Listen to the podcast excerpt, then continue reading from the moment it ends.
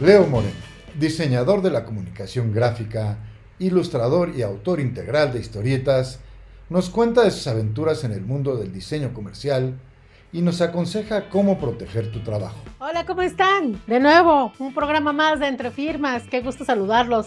Buenas noches, Gastón.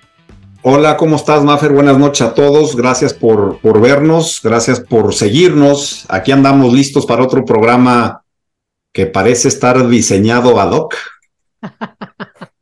sí, está padrísimo. Y hoy está con nosotros Leo Moreno. Leonardo, bienvenido. Muchas gracias por aceptar la invitación. No, eh, muchas gracias a ustedes por la invitación y este, en lo que les pueda ayudar. Mucho gusto.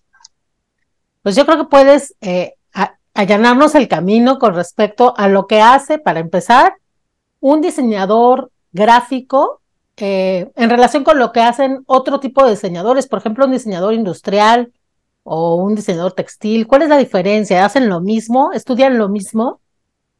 Em, pues mira, verás, este, con, algo de temor eh, a equivocarme por no tener tan frescos mis conocimientos, este, pero bueno, de forma general, eh, el diseño es como, como una cosa como más general, más global, que abarca como varias disciplinas. Y entonces en lo que varía específicamente con otras áreas como la arquitectura, que también implica diseño, o el diseño industrial, es este, sobre los planos que juegas eh, sobre el diseño. Entonces, generalmente, eh, todos los profesionales que somos formados en alguna de estas disciplinas, eh, llevamos como, como, como una materia eh, principal y regente el diseño y ya dependiendo eh, de qué área nos especializamos es donde empieza a variar. Entonces, eh, por ejemplo, la arquitectura usa mucho diseño, pero se enfoca en los espacios y en relación, siempre el diseño en relación con la persona, a final de cuentas, porque el diseño lo que hace es tratar de mejorar los procesos cotidianos o, o industriales de las personas. Entonces, eh, en este caso, la arquitectura se trata de los espacios en relación con el hombre o la mujer. Eh, el diseño industrial con los objetos, por ejemplo. Entonces, pues bueno, ya obviamente hay especializaciones dentro de cada disciplina, ¿no? Eh, pero, por ejemplo, en la arquitectura hay, hay arquitectos que se dedican a hacer casas, hay arquitectos que se dedican a hacer muebles, por ejemplo. hay como mucha variedad, ¿no? En los industriales eh, hay unos que se dedican a hacer, por ejemplo, autos, que son los más famosos, otros mobiliarios, algunos eh, objetos pensados como para la industria, como engranes y cuestiones de este tipo, pero cualquier cosa que podamos tener en la mano eh, prácticamente pasó por las manos de un diseñador industrial. Y en el caso del diseño gráfico, lo que nos enfocamos es al plano de las dos dimensiones, a los gráficos que bueno, encontramos gráficos en todas partes. Entonces, pues tenemos desde, desde los libros, desde las ilustraciones, eh, el, dibujo aplicado. Eh, la diferencia justo más bien eh, con, una, con una disciplina más afín, que sería, por ejemplo, las artes visuales, es que el diseño todo tiene, en teoría, una utilidad el arte también tiene, toda una discusión respecto a su función, ¿no? Pero el diseño gráfico tiene una, utilidad eh, eh, más obvia y, más, este, más pronta para, los humanos. Entonces, pues tenemos, por ejemplo, los empaques en el diseño gráfico, los logotipos. dentro de la ilustración hay toda otra serie de cosas. pero bueno, prácticamente pues cualquier gráfico plano es la tarea de un diseñador gráfico.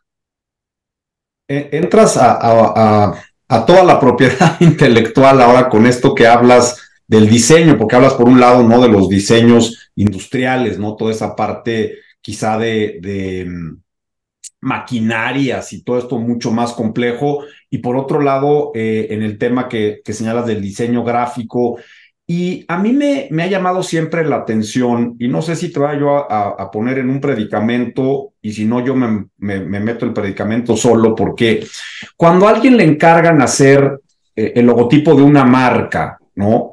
Eh, y entonces hay un dibujo, ¿no? Que diseñas este logo que, que no, nada, que no digamos que, que es más complejo que una tipografía, sino que haces un logotipo específico para una marca y ahí hay un dibujo, que sería una obra de dibujo. Esto que es una obra de dibujo, es algo que ustedes saben que es de ustedes eh, y que tú se lo vendes a la mejor a la marca. ¿La marca protege el dibujo o solo protege el tema marcario? ¿Se habla de esto o simplemente haces el dibujo para, para el dueño de la marca y nadie se pone a pensar en que hay una autoría respecto de ese dibujo? Eh, bueno, es complejo. Eh, hay, muchos casos muy diversos eh, acá en México. En especial, me parece, y según mi teoría, porque no hay como una, muy buena cultura respecto como de las artes creativas y el diseño en términos como de, formalidad. Entonces, pues bueno, ha habido a lo largo de tiempo como varios intentos de hacer asociaciones que regulen un poco y estandaricen como todos estos procesos, pero hasta ahora no, eh, pues, pues no, hay, no hay grandes avances y, resulta bastante conflictivo en especial porque en la universidad eh, que yo solo podría hablar como de la perspectiva de la universidad pública, que es donde me tocó eh, cursar. Yo eh, hice la licenciatura en la UAM Xochimilco y ahora hice el posgrado en la UNAM. estoy terminando justo ahora el posgrado y esos temas apenas se tocan. Creo que en, el posgrado sí vi algunas materias más, justo de repente como por la cercanía que hay de otros posgrados como que, se dan más a la tarea como de los derechos y, las cosas legales. Pero en la licenciatura, pues resulta ser como, pues, como un secreto a voces, como un enigma. Entonces, pues uno sale y realmente no hay, al menos en la, en la UAM no me tocó eh, pues ninguna asignatura que, eh, que, revisara como todos estos procesos y pues yo realmente estaba en total desconocimiento. Entonces, pues yo, eh, como muchos eh, diseñadores de mi generación al menos, que es por la que puedo hablar más o menos, pues sí fuimos aprendiendo en la práctica y sí justamente topándonos con de repente experiencias no tan agradables, ¿no? Entonces, pues en mi caso, sabía que existía esa cosa, no sabía cómo, o sea, no sabía sus especificidades, sabía que era algo importante, pero me parecía como del, del mundo adulto, como algo muy lejano, eh, que probablemente me iba eh, a enfrentar en algún momento, pero que pues prefería yo dejárselo a mi yo del futuro a arreglarlo. Y pues bueno, mi, mi yo del futuro pues definitivamente pues empezó a dar topes eh, con ello, ¿no? A mí me pasó que de mis primeros trabajos remunerados, este, fue en, en, una empresa que hacía eventos de entretenimiento masivo y ahí fue donde, donde pues yo, yo participaba, mi especialidad es la ilustración y en, ese campo me tocaba hacer eh, muchos diseños de personajes, que es donde más, y de logotipos, también eh, diseño de identidad, que es donde me empezó a tocar ver cómo mis jefes eh, sí tenían, tenían todo ya el proceso estandarizado para registrar todas las cosas que nosotros hacíamos. Y entonces, este, pues yo decía, no, pues, este, pues a mí me están, me están pagando mis jefes y, y pues dentro, de, dentro de ese pago que yo recibo, eh, yo suponía que ahí pues iba como la, esta cuestión de la cesión de derechos, ¿no? Entonces, pues a mí prácticamente me llegaban hojas así de, ah, mira, ahora, eh, no sé, Telcel aceptó eh, este diseño, entonces pues ahora tienes que firmar de que al menos me parece que eran decentes en el sentido de que dejaban estipulado que los autores éramos nosotros, pero pues cuestiones de derechos y la cuestión legal como que nunca, al menos hasta ese punto yo no me había enfrentado tanto. Entonces, este, pues nos llegaban eh, estos contratos que yo pues no recuerdo si siquiera los leía y solo los firmaba. Ya pasó... sí, sí, sí. sí, sí, sí. No, no, no, adelante, sigue, sigue. No, eh, solo nada, dejo como eh, recorrido un poco el camino para lo siguiente.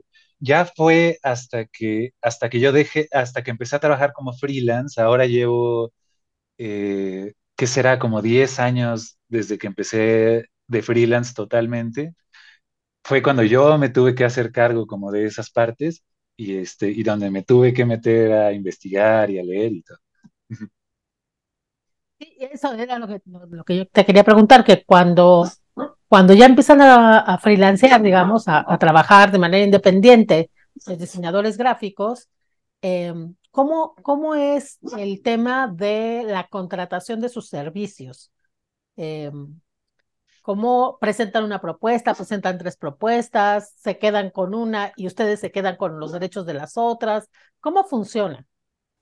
Eh, pues, pues depende también como de qué, en de qué estado, en qué estado te encuentras, porque yo al principio cuando salí de la escuela, eh, creo que ya incluso desde que estaba estudiando me pidieron algunos trabajitos y ahí era, era más, eh, porque bueno, hay que saber que hay, hay todo un, hay todo una casta de, de, buitres encima de los recién egresados de las carreras de diseño, porque saben que a ellos eh, probablemente puedan encontrar algo que sea suficiente para, para resolver eh, los problemas que tienen y a un al costo más bajo posible. Entonces, pues bueno, cuando yo estaba en la universidad, más bien era que, se acercaban a mí o, o, personas o conocidos o algunas empresas más pequeñas y me daban una propuesta. Oye, yo necesito tal y tal y tal y tal. Y, era todo... Como dependiendo de lo que ellos querían. Era, pues para nosotros que, era, que estábamos empezando eh, pues con el diseño y, y bueno, acostumbrados a, a, una vida de, pues de estudiantes, así, cuando, cuando te ofrecen dinero por lo que haces, realmente es muy emocionante, uno siente que es lo más importante del mundo y que tiene que hacer todo por ese dinero, sea mucho, sea poco, ¿no? Muchas veces como que no, no, no nos detenemos a, a pensar en ello, en especial porque también, así como no hay toda eh, esta introducción a la parte de los derechos y la parte legal, a cómo cobrar, uy, eso es también otra, otra cuestión. Entonces, al principio sí, prácticamente fue eh, yo atenerme a las condiciones que me proponían con, muy malas, este, muy malas pasadas de gente que llegó a no pagarme y cosas así, y marcas grandes. Entonces, este, bueno, más bien eran agencias que tenían cuentas de marcas grandes, ¿no?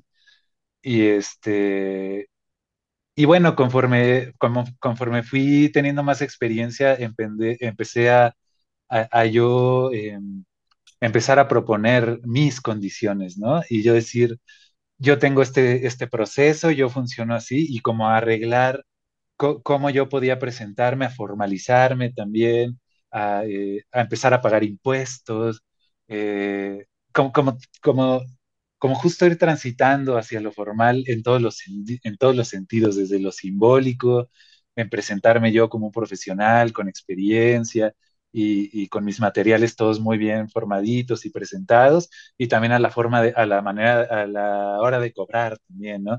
No, pues tal día y tantos plazos, y, y bueno, así poquito a poco, pues fue empezando a tomar relevancia también la cuestión de los derechos de autor. Eh, porque de repente te vas dando cuenta eh, sobre el uso que se le empieza a dar a todo lo que los creativos generamos y que no es lo mismo eh, una obra que va a tener un uso muy limitado en una cuadra, en una tiendita, que un diseño que de repente va a ser explotado muchas y de distintas formas. Y, entonces uno empieza a decir, ay, como que, como que no sé, como que empieza a sospechar que quizá no deberían valer las cosas lo mismo. Y entonces ahí es donde se pone realmente interesante. Oye, Leo, déjanos ir un corte y yo te diría, caray, el día que aprendas a cobrar, avísanos, porque creo que ese es un problema de todos los profesionistas, ¿no? El darle eh, el valor económico a la parte intelectual. Creo que es algo bien, bien complicado, pero déjanos ir un corte para que regresemos, no con esto, porque si esto lo, decimos ahorita, ¿cómo, híjole, vamos a generar este a generar mucha problemática, pero, pero ahorita regresamos con, con esto y otros temas. Bueno, pues ya estamos de regreso aquí en Entre Firmas y como siempre se los pedimos, ya casi vamos a empezar a rogar, denos like, síganos, estamos en, en diferentes redes, ahí, ahí aparecerán, eh, difundan, compartan esto porque hay ya mucha información que hemos venido dando a lo largo de, de los programas que llevamos, que de verdad es de mucha utilidad para todos aquellos que están involucrados eh, en los derechos de autor y que además viven de, de, su creatividad. Nos, nos decía ahorita Leo, ¿no? Es que yo, yo diseño, yo, yo hago, hago, genero personajes, identidad. Para una empresa, qué importante es su identidad, caray. O sea, ¿cuánto vale el osito bimbo, ¿no? ¿Cuánto vale el gancito marinela? ¿Cuánto vale la, la, la, botarga del doctor Simi? O sea, ya generar esta propiedad es bien importante, generar un logotipo atractivo. O sea, ¿cuántas veces no salimos nosotros a la tienda y, y, por, vista, por, ver los colores, el logo, tomamos un producto y a veces decía Leo, bueno, ¿y, quién nos enseña a cobrar, no? ¿Y quién, ¿Y quién nos dice cuánto vale? Y no es lo mismo un logotipo, pero no sabes en el momento que tú generas ese logotipo, el impacto que va a tener y a lo mejor esa marca que parecía pequeña, gracias a esta imagen corporativa, se vuelve grande. Sí, dirán también apoyado en, la calidad del producto y tal, pero creo que ya hay un punto bien interesante, Leo, en, el tema que de repente al freelance, al que inicia su negocio, pues no te pagan o no te quieren pagar lo que es, o una vez que ya se pactó te dicen, híjole, pues ahí, ahí, te voy pagando, pues aguántanos 30, 90, 60 vueltas, ¿no? Todo esto que todos los que nos dedicamos a, la independencia, pues nos ha pasado, ¿no? Yo creo que ahí sería interesante, y no sé si lo has visto, Leo, lo, has valorado, te ha pasado, decir, oye, sí voy a firmar contigo, firmo un contrato, sí sé que este logotipo va a ser para ti, pero si no me terminas de pagar los honorarios que pactamos, pues obviamente no podrás utilizar ese logo hasta en tanto estén cubiertos al 100%. ¿Has puesto alguna vez así? ¿Has visto que alguien lo ponga? Eh, sé que del otro lado no te van a dar esa posibilidad de si no te pago, pues no lo uso porque sería hacerse un harakiri que debería de ser, no tenemos que estar platicando estas barbaridades en, en un mundo este, eh, de decencia absoluta, pero ¿has tenido problemas con esto? Eh, ¿Te has puesto a pensar que tienes tú como autor de una obra de dibujo ese derecho a que no usen y exploten tu obra si no está 100% pagada? Sí, yo, yo con lo que, lo que fui aprendiendo en el tiempo es este, primero a protegerte desde, desde la parte del pago, de, que el pago eh, sea justo en una primera instancia.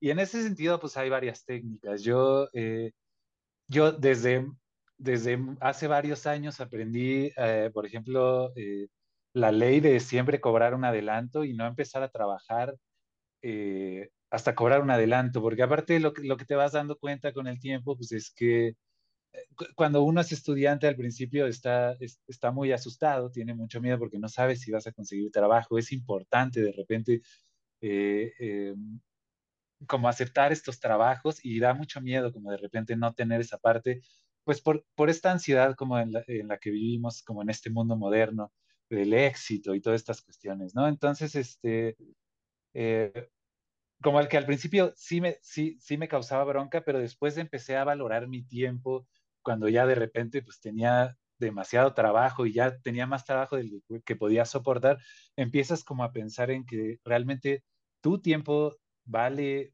vale, tiene un valor y además las ideas también. En, en, este mundo en el que vivimos creo que es un mundo donde las ideas valen un montón y, y pues lo podemos ver justo en, pues no sé, en fenómenos como, como este, como, como Netflix, donde de repente están eh, como buscando por todos lados ideas, ¿no? Para poder este, eh, capitalizar con ellas y, tener como un usufructo y, y, a que, la, que, a la gente les guste, ¿no? Entonces, em, yo eh, bastante al principio tuve una experiencia eh, que, que, no fue muy, muy, muy agradable y, ya, y ya fue toparme como un, un monstruo, como de, manera un poco indirecta, ¿no? pero fue eh, saliendo de la universidad un, amigo conocido eh, que trabajó en una agencia, al parecer una, una chica de ahí adentro estaba buscando un diseñador que les ayudara con unos diseños. Entonces, pues me recomendó, él estaba a punto de renunciar ahí por no sé qué cosa, por movilidad. Y este, y entonces pues me recomendó y ya fui, resultó ser un trabajo para este festival de Navidad que no sé si sigan haciendo de Coca-Cola, que es muy grande eh, me parece que lo hacen en Reforma, no recuerdo. Y este, con carros alegóricos y tal. y bueno, se, se, ponía a concurso como el diseño de, de, de, los carros alegóricos y pues esta chica creo que le habían dejado en su trabajo eh, la tarea de hacer unas propuestas eh, para esta marca, para Coca-Cola y, y, ella no, no dibujaba, creo que, creo que dibujaba puros monos de palitos, entonces ella como que buscó subcontratar, no, hasta la fecha no sé qué tan legalmente a alguien que sí pudiera hacerlo y hacer su trabajo, básicamente. Y bueno, ese fui yo. Y entonces al principio, pues me, me presentaron como todo, no, y, y, aquí somos diseñadores, entonces aquí no somos como cualquier jefe, mala onda, y aquí vas a, estar, muy cómodo. Era un trabajo de freelance totalmente para mí. Y, este, y la tarea, a final de cuentas, era eh, desarrollar una serie de ilustraciones de los carros alegóricos que ahora le, eh, llaman como arte de concepto, eh, que se usa mucho también para películas, ¿no? Eh, como generar ilustraciones que dan una idea de cómo va a quedar el acabado final.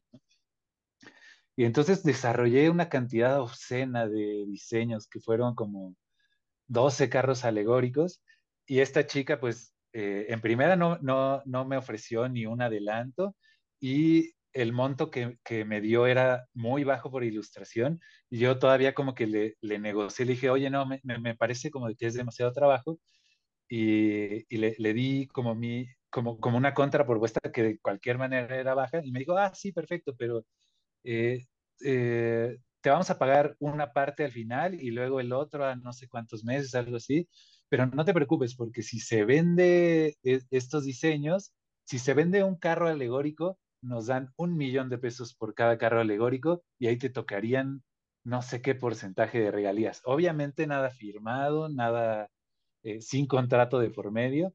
Y, pues yo, pues, pues me pareció genial, me deslumbraba y todo. Y, y, dije, wow, no, pues sí. Y entonces pues los hice. Y este, y de repente a la hora de cobrar, pues no aparecía esta chica. Y era así como de, no, oye, no, ¿y qué pasa? Y, incluso eh, eh, hablé con mi amigo, no sabía si siquiera se habían vendido los diseños. Y, y, pues luego mi amigo me dijo, no, pues yo no sé, este, ya, ya, ya no trabajo ahí, entonces ya no, no, sé qué esté pasando. Y este, él también era muy inexperto, apenas sabía, él justo era diseñador industrial. Y este, y pues bueno, después por, eh, por mi amigo que logró ahí como sacar cuentas a contagotas, nos enteramos, ah, resulta que esta chica, eh, pues sí me, me, pagó una parte, pero me quedó a deber la otra, nunca más me pagó, la molestaba yo diario, creo, y este, hasta que me dejó de responder, y luego me enteré de que se habían vendido dos de esos diseños que yo había hecho, que me habían pagado una grosería, era, o sea, era, e, e, era era desproporcionado lo que me habían pagado y por lo que ellos iban a recibir por eso. Y pues es en esa historia que creo que fue de las más dramáticas y otras ya no, ya no tan trágicas, pero igual engorrosas, fue que fui aprendiendo como el valor que tienen las ideas, el trabajo y, y los medios que hay como para protegerse. También. Oye, Leo, y, y una pregunta. Eh, evidentemente en ese momento no registraste tus diseños. Hoy en No, día, ¿registras tus diseños? pues a partir de que te conocí a ti. Pero no, antes, este, antes realmente no. Pero aparte me, me pasaba muy chistoso que, o sea, eh, al menos en mi caso, la generalidad de mis clientes también estaban en una ignorancia total de que tenían que registrar esos diseños, incluso para campañas grandes e importantes de marcas importantes. Creo que sí, en lo que tiene que ver con identidad, sí era más común, porque aparte yo también les, yo, eh, ese proceso sí lo llegué a hacer eh, de marcas con el, eh, es el ¿cierto? Eh, con el INPI sí llegué a hacer ese proceso y todo. Y, lo aprendí muy bien y, supe lo que, cómo- cuánto costaba y todo eso. Y yo a, mi- yo a mis clientes, como chiquitos y medianos, les recomendaba eh, eh, que, que lo, que lo registraran. Pero de derechos de autor casi no. Y muchas de las empresas con las que yo trabajé jamás registraron lo que hicimos con lo cual luego me, me fui enterando uh, ya por conocer eh, justo como eh, sabios de los derechos de autor como Fernanda, que pues en teoría yo tengo derecho sobre muchos de esos gráficos que, que, que, hice, ¿no? Porque pues nunca se registraron y eh, supongo que muy probablemente, al menos con la gente de cuentas, probablemente ya luego las empresas tengan sus abogados que se hacen cargo, ¿no? Pero, y, y, ahí viene otra bronca, porque si uno no registra también, entonces también te saltan y uno no queda como autor de esas obras y uno tampoco participa de, de como de, del, del eh, de los réditos que eso pueda generar, ¿no? Y, y sí. Maravilloso, nos vamos a quedar con eso. Registren, por favor, registren. Vámonos al corte y regresamos.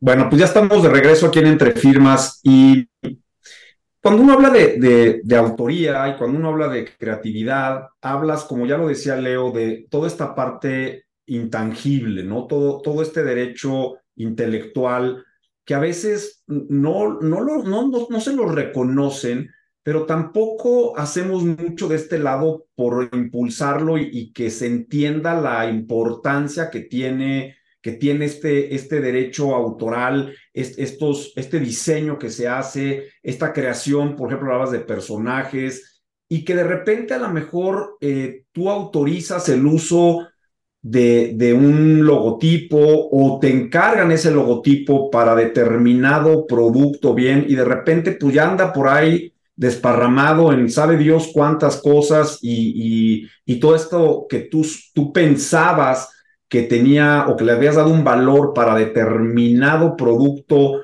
o para determinado servicio, de repente ya anda en otras cosas que no es lo que tú habías autorizado. Y aquí eh, la pregunta va, uno, eh, cuando firmas un contrato, o si es que firmas contrato siquiera, se habla ahí de que te están encargando que hagas un diseño para alguien y que ese diseño será de la propiedad de alguien. No se dice absolutamente nada y esa propiedad eh, parecería que, que sigue siendo tuya o que simplemente es del que te la pagó porque te la pagó. Eh, se negocia algo de esto eh, y, insisto, y cuando esto sucede y de repente ves un personaje, un, un personaje de alguna historieta, un personaje que hayas diseñado para alguna marca, que no se haya definido la, la, propiedad de ese personaje y de repente aparecen otras cosas. Eh, ¿Te ha sucedido? Es, es, claro que los personajes que tú generas son para una empresa. ¿Cómo funciona, cómo ha funcionado en tu caso todo esto de, de, la creación y, y, y el reconocimiento de la autoría y quién es el propietario de esto para efectos de su explotación posterior. Claro, sí. Este, pues sí, yo quiero destacar que yo ya a la fecha ya eh, integré esta parte de los, de los derechos como parte de mis procesos. Es súper fundamental y, y, lo voy aprendiendo por experiencias, eh, en especial cuando te encuentras con los abusivos, porque puede haber gente muy buena onda que, que, que, como que piensa en, en, en el otro y, y, se puede, y, se, y se, hay un proceso de negociación, pero de repente lo, que, que, pasó en mi caso es que eh, cuando se hablaba de derechos de autor ya al firmar un contrato o hacer un trabajo, pues de repente venía eh, como la propuesta del cliente, una empresa grande con muchos abogados a su cargo, con un contrato donde todos los términos son súper abusivos y donde los abogados están viendo cómo sacar el mayor provecho del trabajo. Y entonces ahí es cuando para mí eh, fue muy relevante eh, e-, empezar a, hablar con gente que supiera eh, de derechos de autor, con un abogado que pudiera asesorarme porque a final de cuentas eh, lo, que conocemos más básicamente como de derechos de autor es lo que podemos ver eh, y, en la autodidaxia es cómo funciona el proceso de registro en la página de ley de autor, por ejemplo, que es bastante sencillo, en realidad no, no tiene demasiada complicación, no es tampoco tan ominoso dependiendo de, de, qué es lo que quieras eh, registrar y en, teoría se puede hacer como bastante fácil. El problema viene cuando te encuentras justo con casos eh, como el que me planteas, ¿no? Que, que, que tú hiciste algo y llegaste a ciertos acuerdos, es decir, y de repente ves que esto cambia y que ya eh, se está volando la barda con cosas a las que tú, eh, tú nunca diste tu consentimiento y, y, que, y que de alguna manera pues te vulneran, ¿no? Porque pues el, el, caso, por ejemplo, de que una empresa esté, esté haciendo uso de un diseño que tú le hiciste por encargo, por ejemplo, eh, y habían pautado ciertos lineamientos, de repente está siendo usado para otras cosas y quiere ser usado de manera sin límite y infinitamente, ¿no? Entonces, este, en esos casos es donde se empieza a volver un poco truculento porque sí hay todo un lenguaje legal al, al que pues los meros mortales no estamos acostumbrados, ¿no? Y no es la gran cosa, o sea, como que también meterse es divertido porque va uno más o menos entendiendo y, te da seguridad, pero, pero para mí sí eh, es como bien importante acercarse a otros profesionales que, que sepan porque a veces no, eh, no podemos manejar todo, de repente queremos ser nuestros propios contadores, nuestros propios secretarios, o sea, queremos hacer como todo, en especial eh, pues muchas veces por la cuestión como de dinero y, te vas dando cuenta pues que, pues, pues, que no es un gasto, sino es más bien algo bien necesario y, por lo que va, porque aparte eh, no eh, puedes encontrar fórmulas donde no necesariamente esto se convierte en un gasto más, sino tú lo puedes incluir dentro de tus presupuestos y, es, y es mejor porque aparte así tú le estás dando trabajo a otro profesional y, ese profesional está permitiendo que, eh, que, esta relación sea sana, esta relación legal y, y, a, final de cuentas se vuelve algo justamente formal, que te quita sudores y angustias y vale totalmente la pena, yo creo.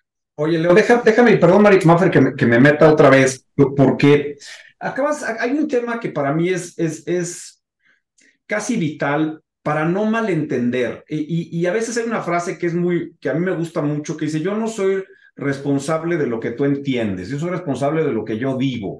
Y ahí, y ahí viene mucho la parte de los contratos que pudiera ser, Leo, que uno dice, oye, yo, a mí me encargaron este personaje o este logo para tal, pero me lo encargaron. Y al momento de encargar, pues la propiedad, en teoría, si el contrato de obra por encargo está bien hecho, pues ya es el que encargó. Y si tú mañana ves tu logotipo en una camiseta o en tazas y dices, puta, pues yo ni madre que hubiera dejado que saliera en una taza. Sí, nada más que ya no es tuyo. O sea, es tuyo porque tú lo diseñaste, porque tú hiciste el logo, pero ya al pagártelo, la propiedad de esa, de, de, ese dibujo o de ese personaje o de ese logotipo que está ya en una marca, o sea, es, esa parte ya no es tuya y ya no te puede a ti generar un problema, si bien sí mental, y lo reconocería, oye, puta, pues no, no tenía yo ganas de que apareciera, pero económicamente hablando y desde el punto de vista legal, pues ya no es tuyo. O sea, porque ya al final del día te lo encargaron, ese diseño, ese dibujo se vuelve del, del, de la marca, y si ya no te gustó que lo sacaran en calzones, dices, puta, pues yo jamás hubiera permitido. Pero entonces habría que empezar por, a lo mejor por preguntarle, oye, ¿en dónde van a usar ese diseño? ¿Para qué se va a usar ese diseño? A lo mejor sabes que yo no diseño es para ese tipo de productos o no me interesa, o que lo sepas y a lo mejor ya sabiendo dices, bueno, pues como este diseño va a estar en tal cosa, pues a lo mejor en vez de cobrar cinco, pues cobro diez. Pero ya cuando hay un encargo y el contrato de obra por encargo está, está bien, es decir, se especifica, es claro y preciso en sus términos, como hemos platicado aquí muchas veces, pues ya esa obra pasa a ser de la propiedad eh, de uso y explotación pues de quien paga. Y aunque a ti a lo mejor se te vericen los pelos y de, de, de, qué hace mi personaje ahí, pues eso ya no es tuyo. O sea, ya no es tuyo en el sentido de explotación. Entonces, a lo mejor sí es importante, y lo acabas de decir, esa asesoría para que te traduzcan qué es lo que dice ese contrato, como dices, los mortales. Sí, a mí yo voy con un doctor y si no me dice qué demonios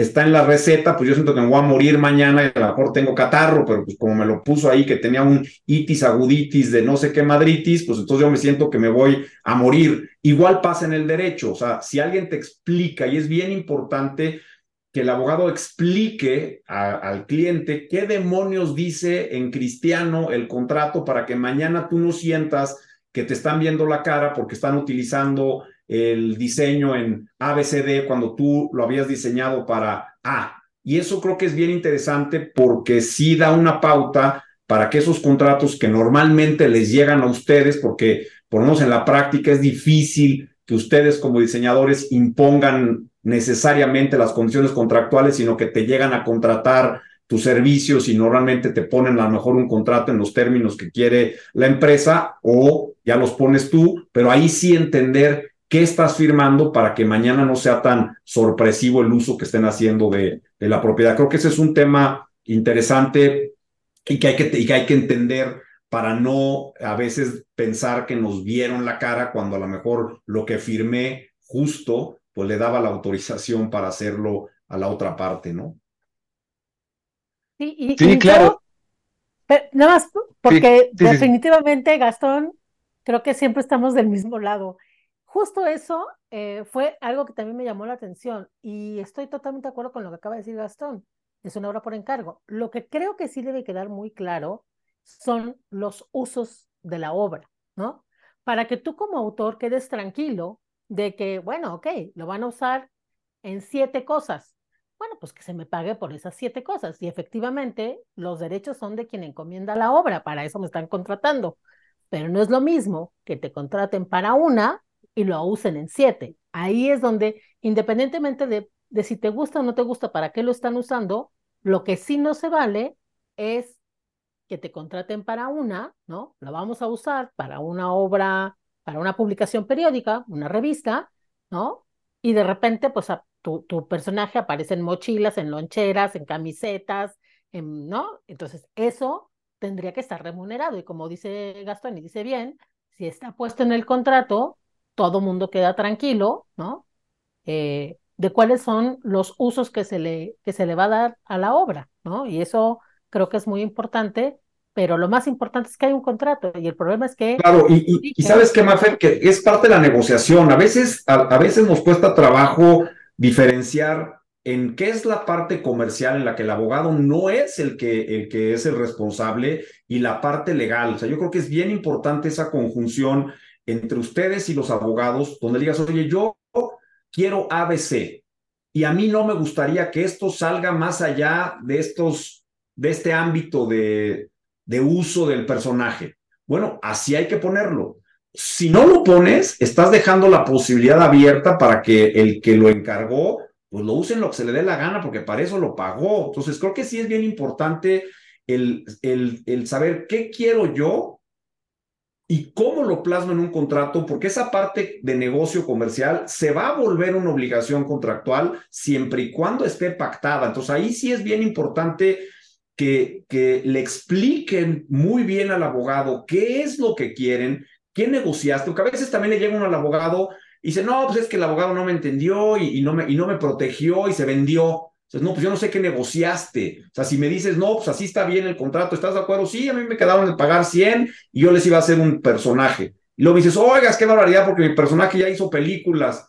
Pues aquí no dice que no podía hacer películas tu personaje, ni que no podía salir de la, de la empresa para mañana hacer una película el personaje. O sea, si eso no quieres que suceda, tendrías que ponerlo, negociarlo o decir, si van a hacer usos adicionales del personaje, del logotipo, entonces habrá una remuneración adicional. Está bien, si eso lo negociaste y se pone en el contrato, se vuelve una obligación, pero es bien importante que esos términos de la negociación se traduzcan en el contrato, así como a veces el contrato llega y nosotros nos toca traducírselos a ustedes para que entiendan qué es lo que jurídicamente dice el contrato, también del otro lado es qué quieres que diga tu contrato o qué negociaste tú para que efectivamente quede esa obligación ahí. Y creo que es una, una dualidad bien interesante, Leo, que creo que hay que fomentarnos más y, pelearla más. Sí, sí, sí, yo eh, definitivamente, justo del contacto que, pude tener con Maffer, eh, aprendí de, de, la, de la buena práctica que es como freelance, siempre y, y, como, y como parte de todas las preguntas que uno le hace a un cliente, qué necesitas, cómo, qué colores, qué formas y todo, además añadir las preguntas, este, eh, para qué lo vas a usar, cuánto tiempo lo vas a usar y cómo lo vas a usar. El chiste es dejar lo, menos que se pueda al aire eh, cuestiones que después vayan a causar una bronca. Funciona igual en la investigación, hay que saber cómo acotar y delimitar perfecto para que, para que tenga uno control sobre cosas. Y bueno, otra cosa que es importante saber es que eh, pues cuando hay omisiones o no quedan bien pautadas este, hasta dónde llegan como las responsabilidades y las obligaciones, pues también siempre los, eh, los creativos tenemos derechos y, hay leyes que nos protegen, ¿no? Entonces, eh, digo, lo, óptimo es justo tener todo esto bien claro para no llegar a ese plano de la bronca y, de la guerra, pero si, si, hay, si se da el escenario y, y, no, se hizo, no se planeó todo este proceso bien desde un inicio, pues saber que también se puede acudir eh, con alguien que se especialice en derechos de autor como para protegerse y, recobrar eh, la dignidad y el dinero y lo que sea. Claro, pues dicen que el infierno y los tribunales están llenos de buenas intenciones, ¿no? vamos, a, vamos a un corte y regresamos con, con Leo. Ya estamos de vuelta y bueno, pues no olvidar, por favor, denos like, síganos, compartan estos programas el de hoy, verdaderamente súper interesante también con Leo. Leo, cuando firmas estos contratos, ¿hay posibilidad de que también se negocie, que tú puedas mostrar tu trabajo como parte de tu portafolio? ¿Te lo permiten eh, las empresas, te lo permiten las agencias con las que has eh, contratado? ¿Eso lo pones tú? ¿Eso te lo ofrecen ellos? ¿Cómo funciona? Ah, sí, eso, eso es totalmente posible. Eh, también hay que, hay que ser, hay que ser este, responsables y, también eh, tener claro todo esto y, de repente no, no, no, no caer como en alguna falta que pudiera como meterlo uno en una bronca, pero sí, definitivamente se puede negociar y te topas con, eh, con muchos casos, ¿no? Yo, yo he estado, he trabajado con empresas que me dicen, este, no, por favor, necesitamos secrecía y esto no se puede difundir para nada. Y a otros donde ha sido tranquilamente así de, oye, yo, yo quisiera poder mostrar esto. Eh, eh, en, mi caso hemos visto en dos escenarios, eh, en mi portafolio profesional, o sea, el que yo le enseño a mis clientes, decirles, oye, no, pues quisiera poder mostrar esto, este trabajo que acabamos de hacer, o, o, que ya terminé en mi portafolio para promocionarme, y ahí se queda hasta ahí, ¿no? O en mis redes sociales, que ah, también pues ya se usa también como un portafolio eh, por ejemplo, Instagram eh, eh, o Facebook, pues se usan de mucho, ¿no? Para este efecto en específico. Y, sí, totalmente se puede negociar y, se plantea tal cual y ellos, dicen, no, sí, o no tenemos problema, o, o, tanto tiempo después del estreno de la campaña, o sea, como que todo eso es posible negociar, no hay problema.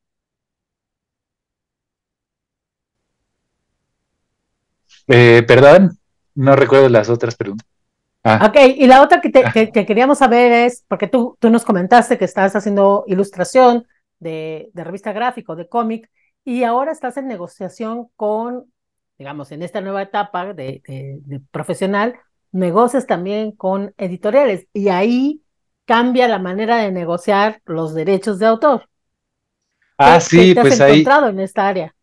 Claro, eh, sí, pues ahí, ahí para mí fue mucho más claro, eh, porque pasa, eh, bueno, yo hice una, una, estancia de investigación en Buenos Aires el, año pasado.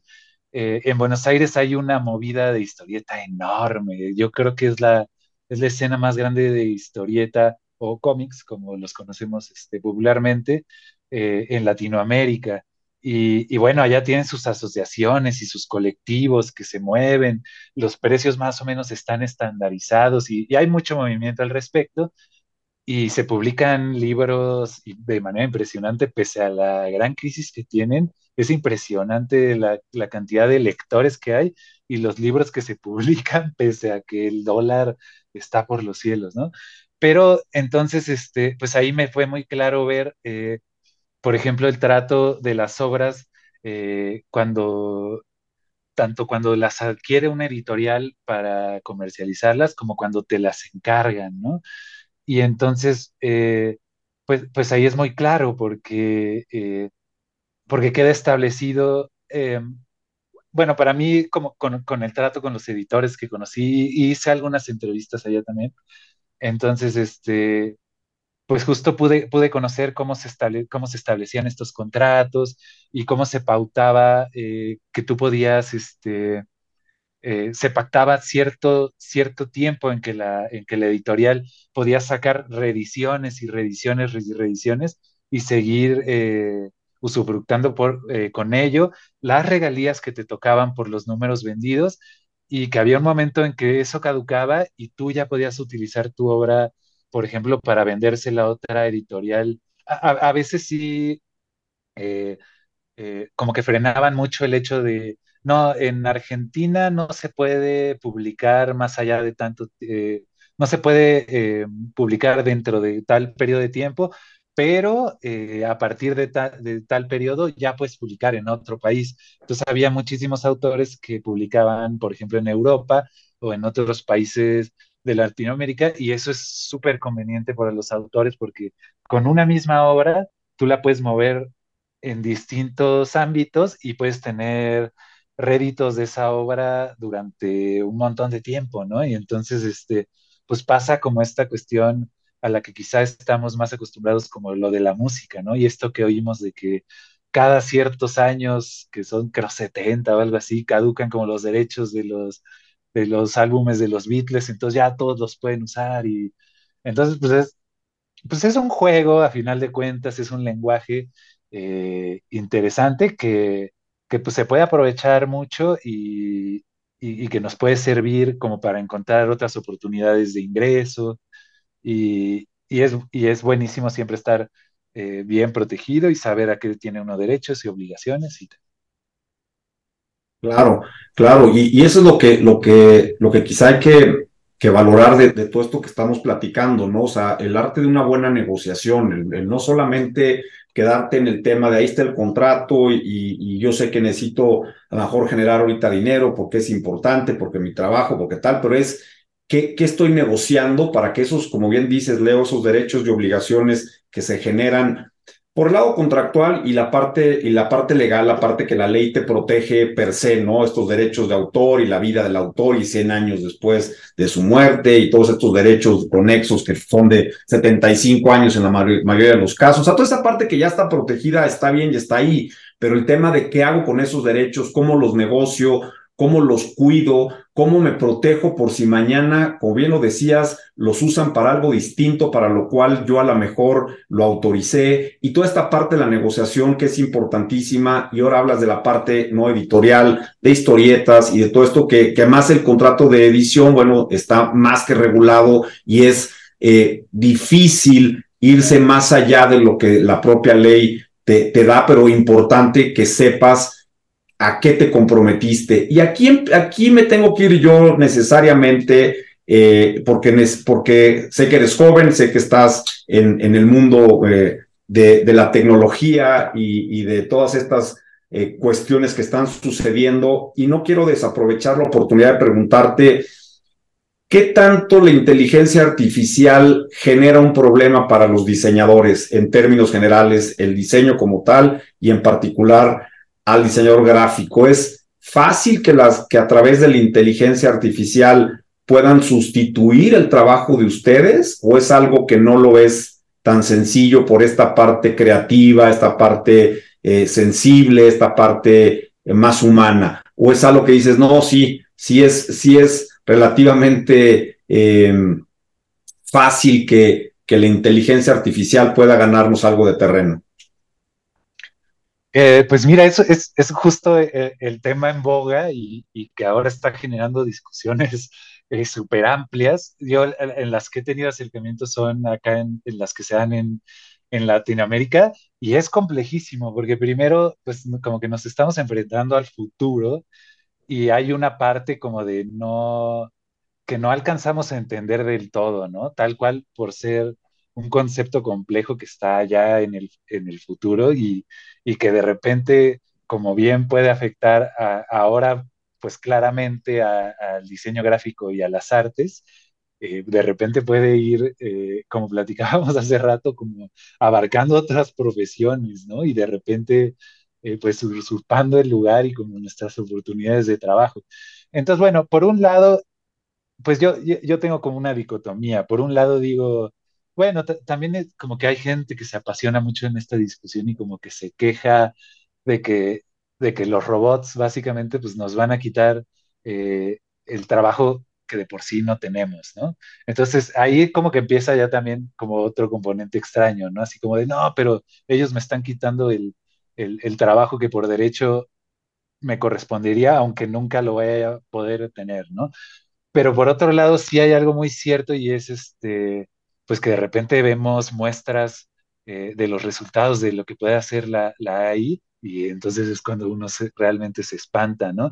Pasa también que los programas que a los, los que usamos también los creativos empiezan a integrar algunos componentes de ahí para ayudarnos a nosotros a crear, pero que nos resuelven ciertas cosas que serían, eh, si lo hiciéramos de manera tradicional, nos tomaría más tiempo. Y entonces ahí también se empieza a volver un poco eh, controversial, ¿no? Porque sería como que nosotros nos estamos metiendo el pie a nosotros mismos al aceptar eh, estos desarrollos que nos ahorran trabajo por un lado, que nos hacen más productivos, pero quién sabe hasta qué momento, bueno, ahorita ya vemos hasta qué punto se pueden desarrollar y de repente pues ya no sería necesario un operador como nosotros que le diera comandos a, a ese equipo, sino que esa interfaz ya generaría los trabajos, ¿no?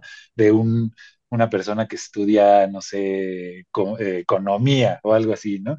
Entonces, este, pues empieza a ser también controversial en el, en el lado justo de los derechos, como yo lo veo, en el que estos motores de AI pues lo que usan a final de cuentas para generar estas nuevas imágenes o estas propuestas de nuevas imágenes, pues a final de cuentas son bases de datos, ¿no? En este caso, bases de datos de, imágenes que existen, que lo que ha sido controversial es que estas ahí toman trabajos de gente que incluso las puede tener eh, eh, registradas con derechos de autor, pero y, eso es lo que ha habido en varios casos de gente que ha demostrado, no, es que miren, aquí en esta I se usó un cacho de mi imagen que, yo tengo, eh, que yo tengo protegida, ¿no? Entonces, ¿qué onda? Pero pues, pues, se han defendido diciendo pues que en realidad ya no es esa imagen, sino que la tomó y la convirtió en otra cosa totalmente distinta.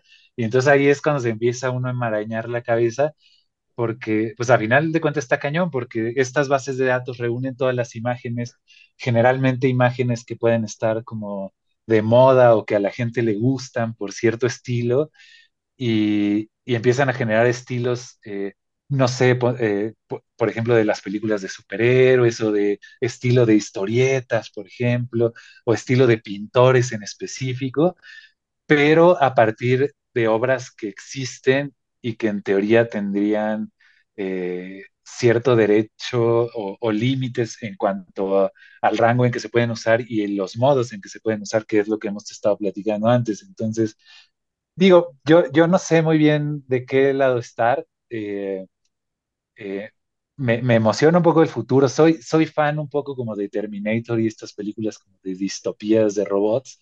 Entonces como que me emociona por ese lado, pero sin embargo no, no, no me gustaría ser liquidado ni de mis seres queridos eh, por robots. Entonces, como que, bueno, pues no sé, está bien que se discuta porque, porque pone, justo pone, pone luz sobre otras cosas que es importante, que todavía no perdemos. Y pues hay gente que está haciendo la lucha. Y en Argentina eh, había una asociación que es la ADA, que es de ilustradores, que estaba en unas eh, mesas redondas de discusión.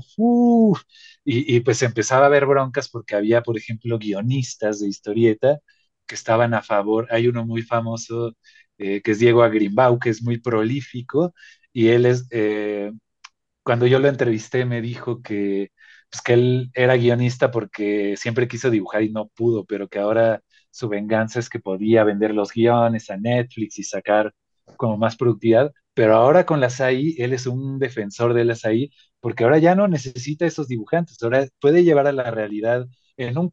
Eh, no, no sé si ahora ya sea posible hacer una historieta completa, seguro sí, pero este, pero pues para él es muy conveniente porque él podría llevar a cabo las ideas que tiene de guiones y, y con este hecho de que no sabe dibujar, pues los podría llevar a la realidad y sin tener que compartir eh, las ganancias con un dibujante, ¿no?